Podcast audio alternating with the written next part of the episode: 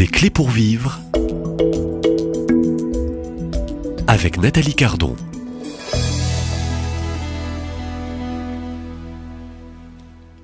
L'intercession prophétique, hein, c'est euh, la thématique de la semaine dans cette série des clés pour vivre, mais c'est surtout euh, ce livre hein, euh, que je vous propose par audition des béatitudes, un, un, outil, un guide pratique avec une préface d'un prêtre exorciste, le père Guy Lepoutre, qui exerce ce ministère aujourd'hui à Paray-les-Monial, un lieu de grand pèlerinage, hein, Sacré-Cœur de Jésus. Je reçois l'auteur de ce livre, vous avez pu donc découvrir Anne Lemaître. Bonjour Anne Lemaître. Bonjour Nathalie. Alors euh, on apprend euh, jour après jour aussi euh, ce que peut être l'intercession prophétique.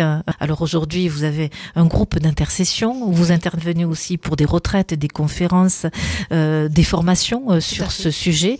Et puis pour ceux et celles qui vous découvrent, vous écoutent, eh bien, j'invite donc à découvrir à travers aussi cet ouvrage tous les outils pour peut-être se réveiller en tant que baptisé chrétien à devenir cet intercesseur pour soi-même, sa famille, vous le rappelez, pour la France et au fond intercesseur pour le monde, pour l'humanité. Page 91, et je lis un court extrait que vous écrivez. Le Saint-Esprit est celui que nous pouvons appeler ou à qui nous pouvons nous adresser pour recevoir de l'aide, des conseils, du secours, des consolations. Vous écrivez, il est notre avocat, notre défenseur pour nous assister, nous défendre face à nos adversaires. Il est notre conseiller, notre formateur dans nos intercessions et nos décisions. Il est notre secours notre protection dans la détresse et l'angoisse. Euh, au fond, là, euh, c'est un grand résumé euh, de, l'Esprit Saint, l'Esprit consolateur qui vient protéger. Tout baptisé, tout chrétien doit être à l'écoute de l'Esprit Saint. Anne le Maître. Oui, tout à fait. Vous verrez, moi, quand j'ai découvert le Saint-Esprit, j'ai vraiment compris qu'il fallait, j'allais dire, être tout le temps à ses côtés, tout le temps avec lui. Sans lui, on peut rien faire, si vous voulez. On a vraiment besoin de lui. Il euh, y a un, un père de l'Église qui dit ça. Donc Jésus est le chemin qui nous ouvre la voie, mais l'Esprit Saint est le guide sur ce chemin-là. Donc il y a Jésus et l'Esprit Saint. Et le Père qui est toujours là. De toute façon, la Trinité est toujours là. Mais voilà, euh, l'Esprit Saint, il est le guide sur ce chemin. Et ce chemin, c'est Jésus. Donc, on a besoin de ce guide-là. Et je prends toujours euh, ce, cette référence biblique toujours les actes des apôtres. Relisez vraiment les actes des apôtres, qui est vraiment, euh, c'est les actes que l'Église a accomplis après la mort, la résurrection de Jésus. Et pour nous, il est toujours d'actualité parce que, euh, si vous voulez, les actes des apôtres se continuent encore aujourd'hui avec nous dans l'Église. Donc nous, on est la continuité des actes des apôtres. Donc je prends toujours la référence en acte 8. Vous pourrez lire les actes des apôtres au chapitre 8. C'est donc ce récit où on voit Philippe euh, qui rencontre cette nuque qui est sur le chemin. Euh, sauf que, alors attendez, je vais prendre ma Bible, euh, ça sera plus simple. Voilà, l'Esprit Saint lui dit ça. L'ange du Seigneur s'adressa à Philippe et lui dit, pars et va à l'heure du midi sur la route qui descend de Jérusalem à Gaza. Cette route est déserte. Voilà ce que lui dit l'Esprit Saint. Euh, on pourrait se dire, pourquoi l'Esprit Saint envoie Philippe sur une route qui est déserte? Donc, quand on étudie les langues bibliques, on a la réponse. En fait, le mot désert, c'est pas simplement le désert que l'on connaît. Mais euh, la, la, référence aussi, ça veut dire que c'est quelqu'un qui est isolé, qui est seul et qui est sans guide. Donc sur ce chemin se trouve quelqu'un qui est seul, qui est isolé, qui est sans guide. Peut-être c'est vous, auditeur, qui êtes en train d'écouter, vous, vous trouvez peut-être dans un désert et vous vous sentez peut-être seul. Ben, même dans ce désert, l'Esprit Saint est là.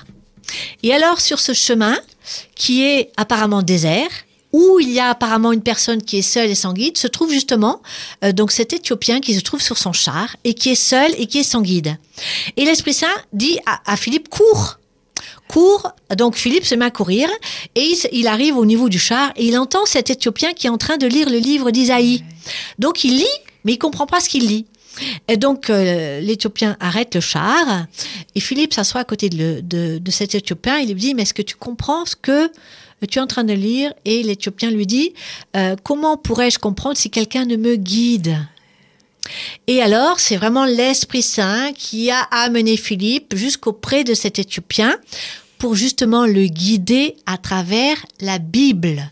Vous savez, dans le premier entretien qu'on a eu, euh, je vous disais que la Bible doit être votre euh, livre de chevet. Et euh, c'est l'Esprit Saint qui va être ce guide quand vous allez lire la parole de Dieu, qui va vous guider, qui va vous orienter, qui va vous conseiller, qui va vous consoler, qui va euh, vous guérir à travers la parole de Dieu. L'Esprit Saint va vous guider et vous verrez que la parole de Dieu, c'est vraiment un outil aussi, plus que ça. C'est la parole de Dieu elle-même et qui peut venir euh, vous guérir. Et, dans, et, vous voyez que Philippe, dans ce récit, c'est guidé par le Saint-Esprit. Donc il a obéi au Saint-Esprit. Cette dimension d'obéissance. hein. Exactement. Et qui fait que quand on, obé- quand on obéit au Saint-Esprit, euh, euh, vous-même, vous pouvez être converti, mais vous pouvez convertir d'autres personnes. Et c'est ce qu'a fait Philippe, il a été à cette écoute-là. Il a été obéissant. Il a été tout à fait obéissant. Et en étant obéissant, il se, il se passe euh, des choses qui sont euh, Quels sont les signes aussi, euh, de- je dirais, impressionnantes. les signes aussi d'une vraie obéissance hein. J'ai un exemple qui me vient. Je vais vous raconter une petite histoire qui s'est passée. Un groupe m'avait invité. Euh, et en fait, celui qui avait fait toute l'organisation vient me voir en me disant euh, Excusez-moi, il y a eu un problème au niveau du site. Euh, sur le site, on comprend pas. On avait mis le bon numéro de téléphone et la bonne adresse, mais en fait, ça a été changé. C'était pas le bon numéro, c'était pas la bonne adresse. Donc, il me dit comme ça ben, Je suis pas sûr que les gens arrivent jusqu'ici. Et je dis à l'organisateur, je dis, vous inquiétez pas, on va commencer à louer le Seigneur pour que les gens puissent trouver leur route. Donc, on a invoqué le Saint-Esprit pour que l'Esprit Saint soit euh, le guide pour ces personnes qui étaient perdues puisqu'il n'y avait ni adresse ni téléphone. Donc, pour trouver le lieu, c'était quelque chose de... Et alors qu'on était en train d'intercéder comme cela, donc on faisait une intercession, n'est-ce pas, prophétique, Et dans la louange et dans la louange, la louange est aussi prophétique, ça fait partie de l'intercession. Je- J'aurais pas le temps de, de- parler non, de tout. Il nous reste encore quelques rendez-vous. hein. Voilà, c'est Ouais. ça. Donc, on s'est mis à louer. Et donc, au moment où on louait, le Seigneur m'a montré une vision, en fait, euh, que j'ai eue. Donc, moi, le Seigneur travaille comme cela avec moi. D'accord? C'est la manière dont Dieu travaille avec moi.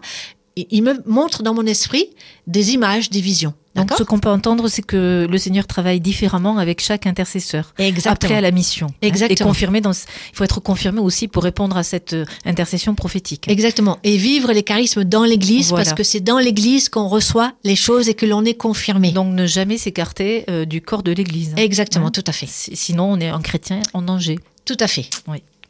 Donc l'histoire, donc la vision que j'avais, c'est que euh, donc je voyais, euh, si vous voulez, comme un rayon de soleil qui venait du ciel et qui en fait euh, éclairait chaque personne comme ça, tombait sur chaque personne comme ça, et il se déplaçait et je voyais comme ça et le, Seigneur était en train de nous dire qu'en fait le Saint Esprit était sur chaque personne et qu'il guidait chaque personne et que le ciel, si vous voulez, s'est ouvert et le rayon est tombé sur chaque personne.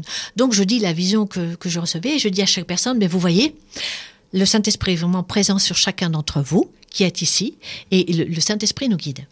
Et puis la journée, si vous voulez, commence et puis au fur et à mesure, les gens sont arrivés. Et puis donc au cours de la, journée, j'ai redit la vision que j'avais eue.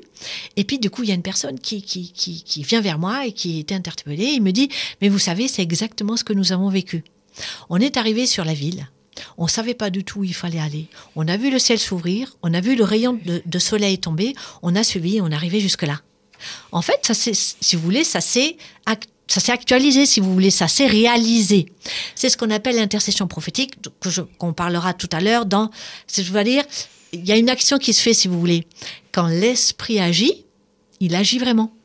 Il est en mouvement. Et quand on parle de renouveau charismatique, quand on parle dans l'Église de ce qu'on a appelé le renouveau charismatique, c'est-à-dire que c'est quelque chose qui est en mouvement. L'esprit dans l'Église est tout le temps en mouvement. Dans notre vie personnelle, l'esprit est tout le temps en mouvement. Il nous fait agir, il nous fait bouger. C'est pour ça qu'on parle d'intercession prophétique, on en parlera dans le, le- le prochain. L'esprit nous fait agir, nous bougeons. On n'est pas statique dans l'intercession prophétique. En On- tant que on- chrétien, on est bouge. vivant. On est vivant. Ouais, on n'est pas mort. On n'est pas mort. Et, euh, et c'est un petit peu ça, si vous voulez. Dans, on a besoin que l'Église et se mette de nouveau en Au fond, on est mouvement. debout.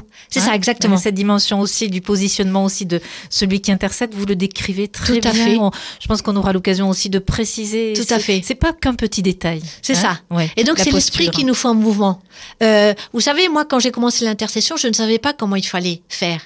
Mais il faut se mettre en mouvement. Vous avez, vous rappelez ce premier moment où vous avez un peu peut-être répondu à cet appel euh, de l'intercession, d'une intercession particulière? Euh, C'était euh, le moment pour vous de commencer presque oui, parce que l'esprit m'a pris et il m'a, il m'a mis en mouvement. Et il m'a dit, maintenant c'est le temps de bouger. Et j'ai senti de toute façon.